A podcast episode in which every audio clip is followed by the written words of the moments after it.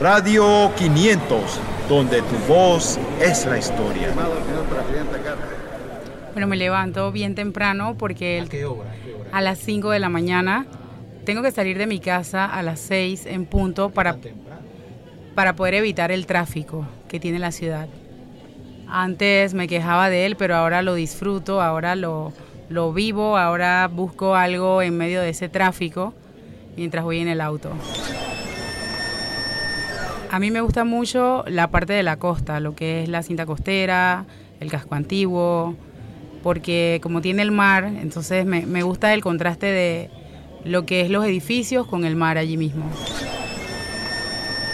Bueno, los dos tienen su, encanto.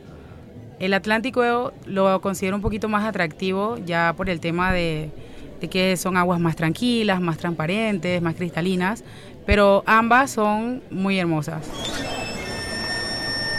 Bueno, antes como que se hacían muchas cosas presenciales, se visitaba la gente, se iba a las casas, pero ahora ya con la tecnología, con el acercamiento de la tecnología, la gente se ve poco.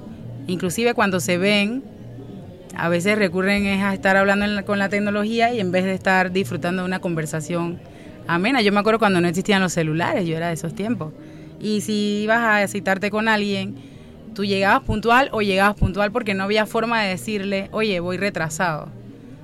Sino que tú te ponías de acuerdo a una hora y tú tenías que llegar a esa hora porque no había una forma de, en el camino, comunicarte. Bueno, yo sí recuerdo mucho los famosos Hielo Rojos. Lo viví bastante.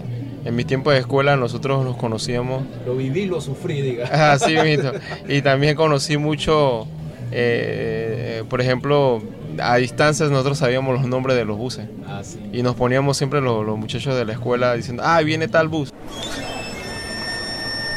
Así que recuerdo mucho eso. También recuerdo que mi papá me llevaba, me llevaba al parque Urracá cuando estaban los juegos mecánicos. Radio 500, donde tu voz es la historia.